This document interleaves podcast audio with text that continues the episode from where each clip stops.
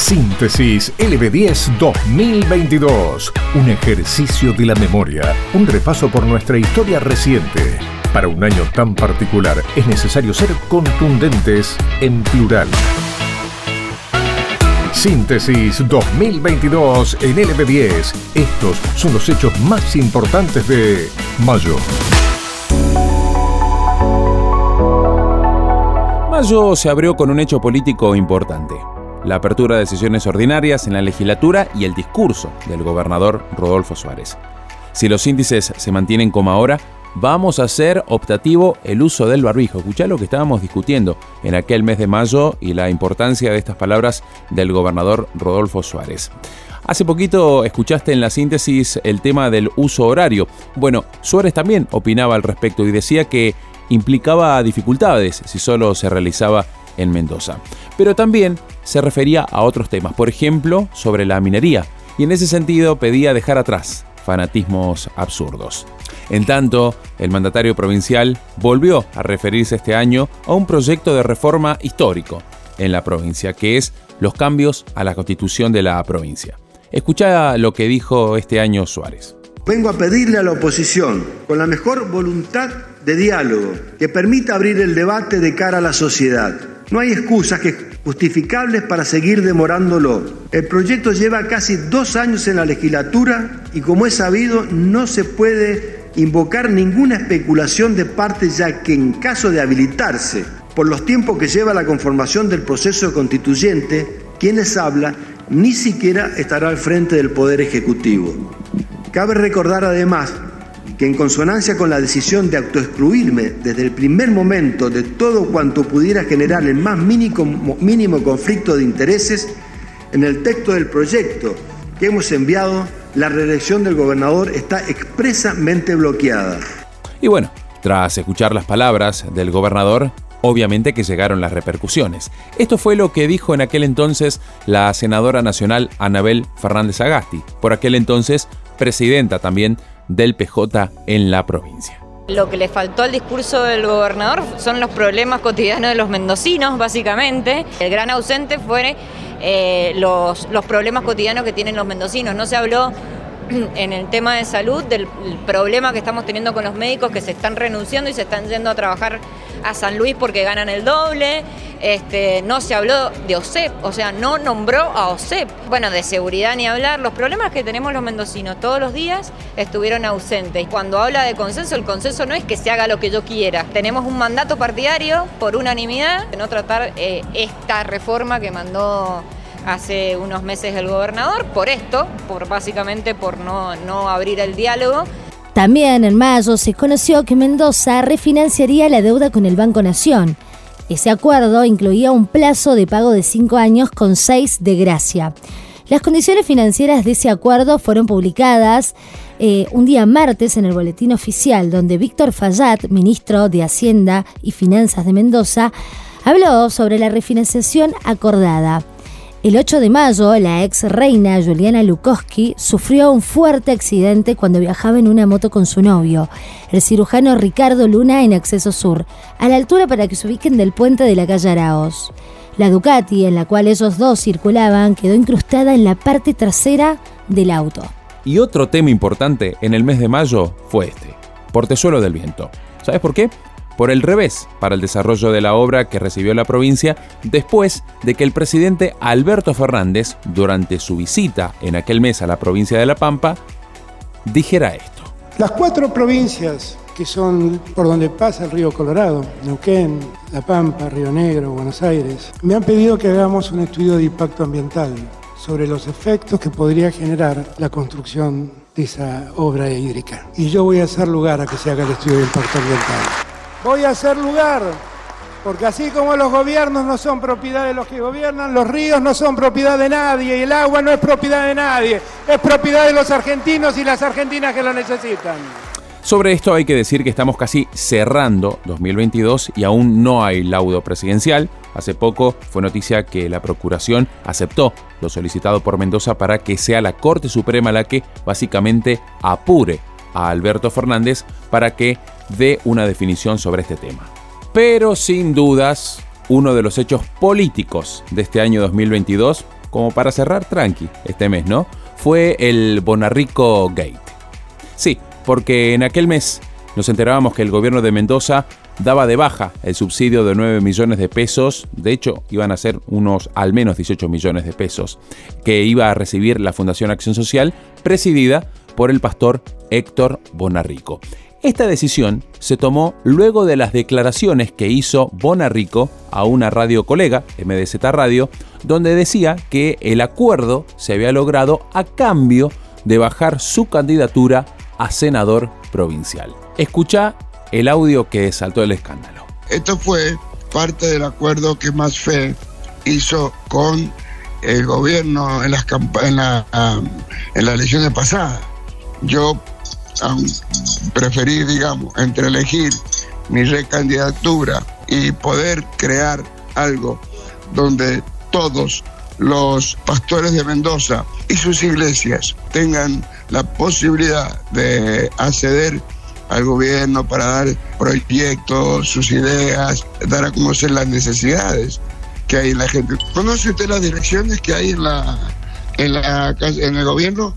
Esas direcciones se dedican a atender con la plata del gobierno específicamente a un grupo específico de personas, como yo, presidente y fundador de MAFE. No quiero ser un empleado del gobierno. Llegamos a un acuerdo que en vez de abrir una dirección donde, por ejemplo, la dirección de género IKEA, el gobierno le eh, invierte ahí 70 millones de pesos al año, porque hay una estructura muy grande.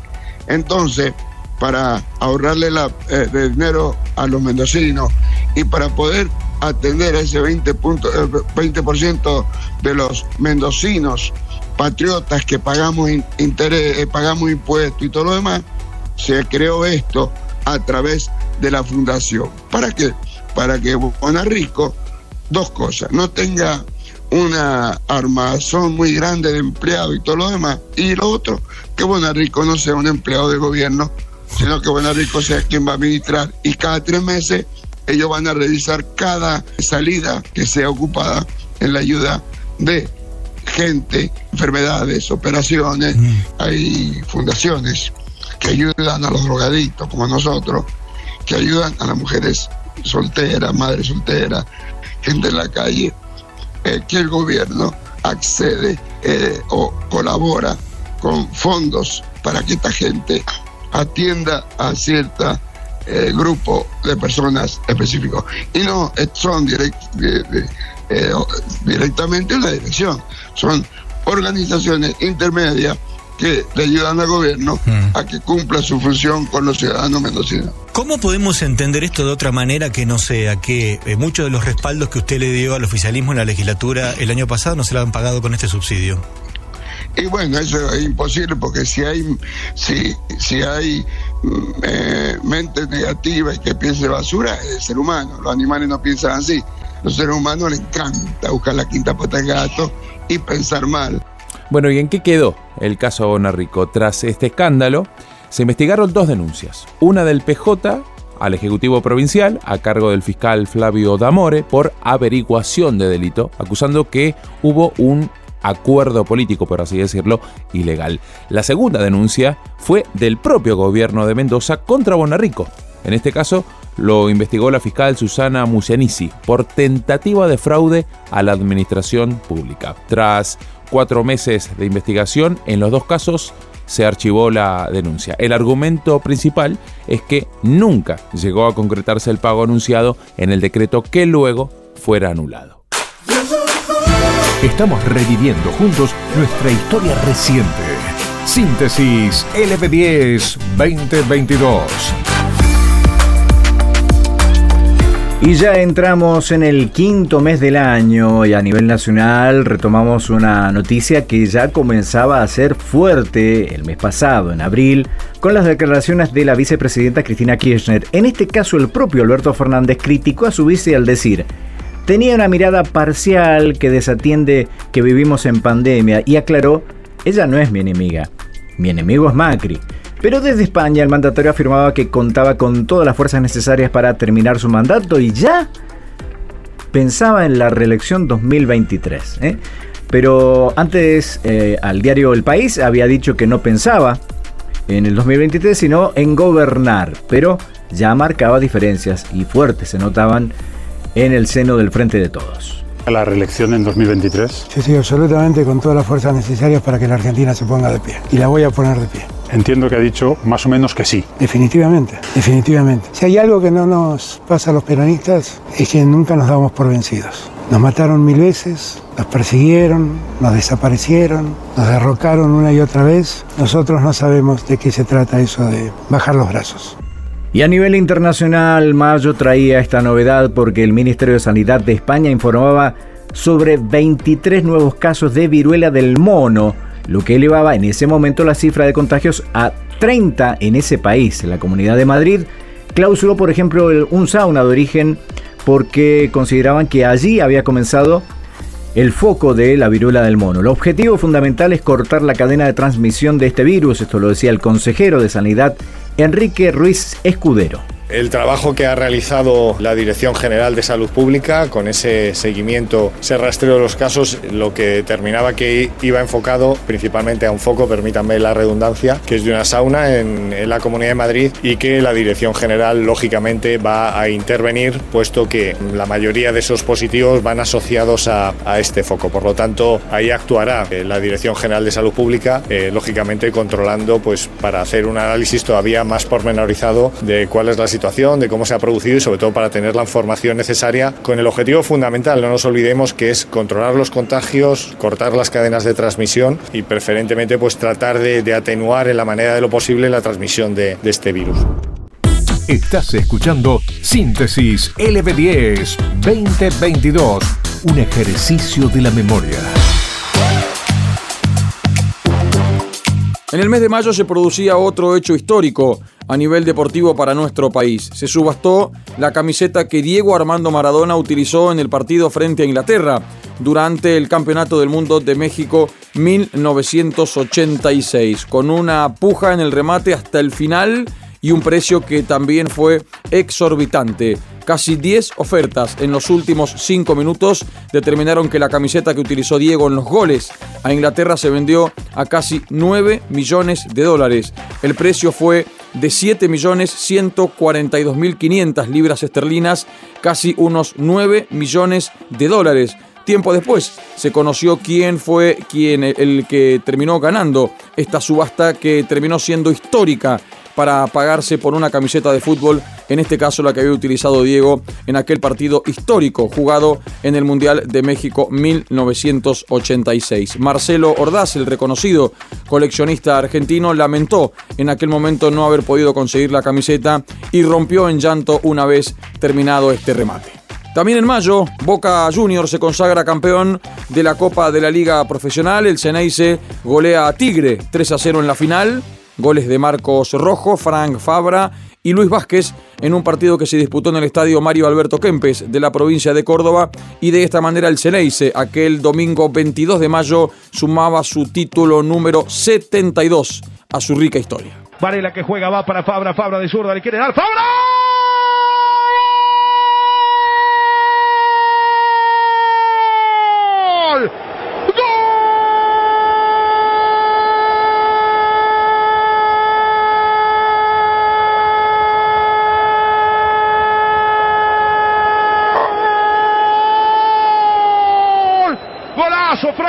Golazo Fabra, el ritmo cafetero en la tarde de Córdoba. Frank Fabra para el 2 a 0. Por lo menos yo de que llegué a Boca no, no paramos de ganar. Eh, ya es otro título más, así que estoy muy feliz.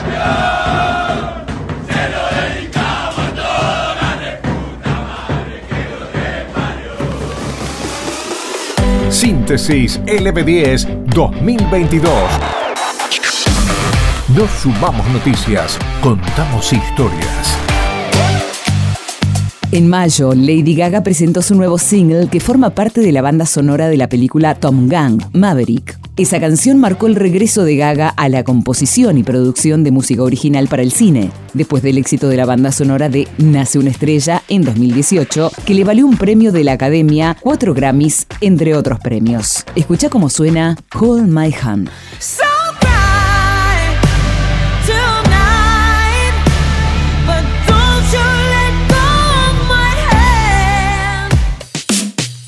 Encontrá este y todos nuestros contenidos sonoros en lb10.com.ar.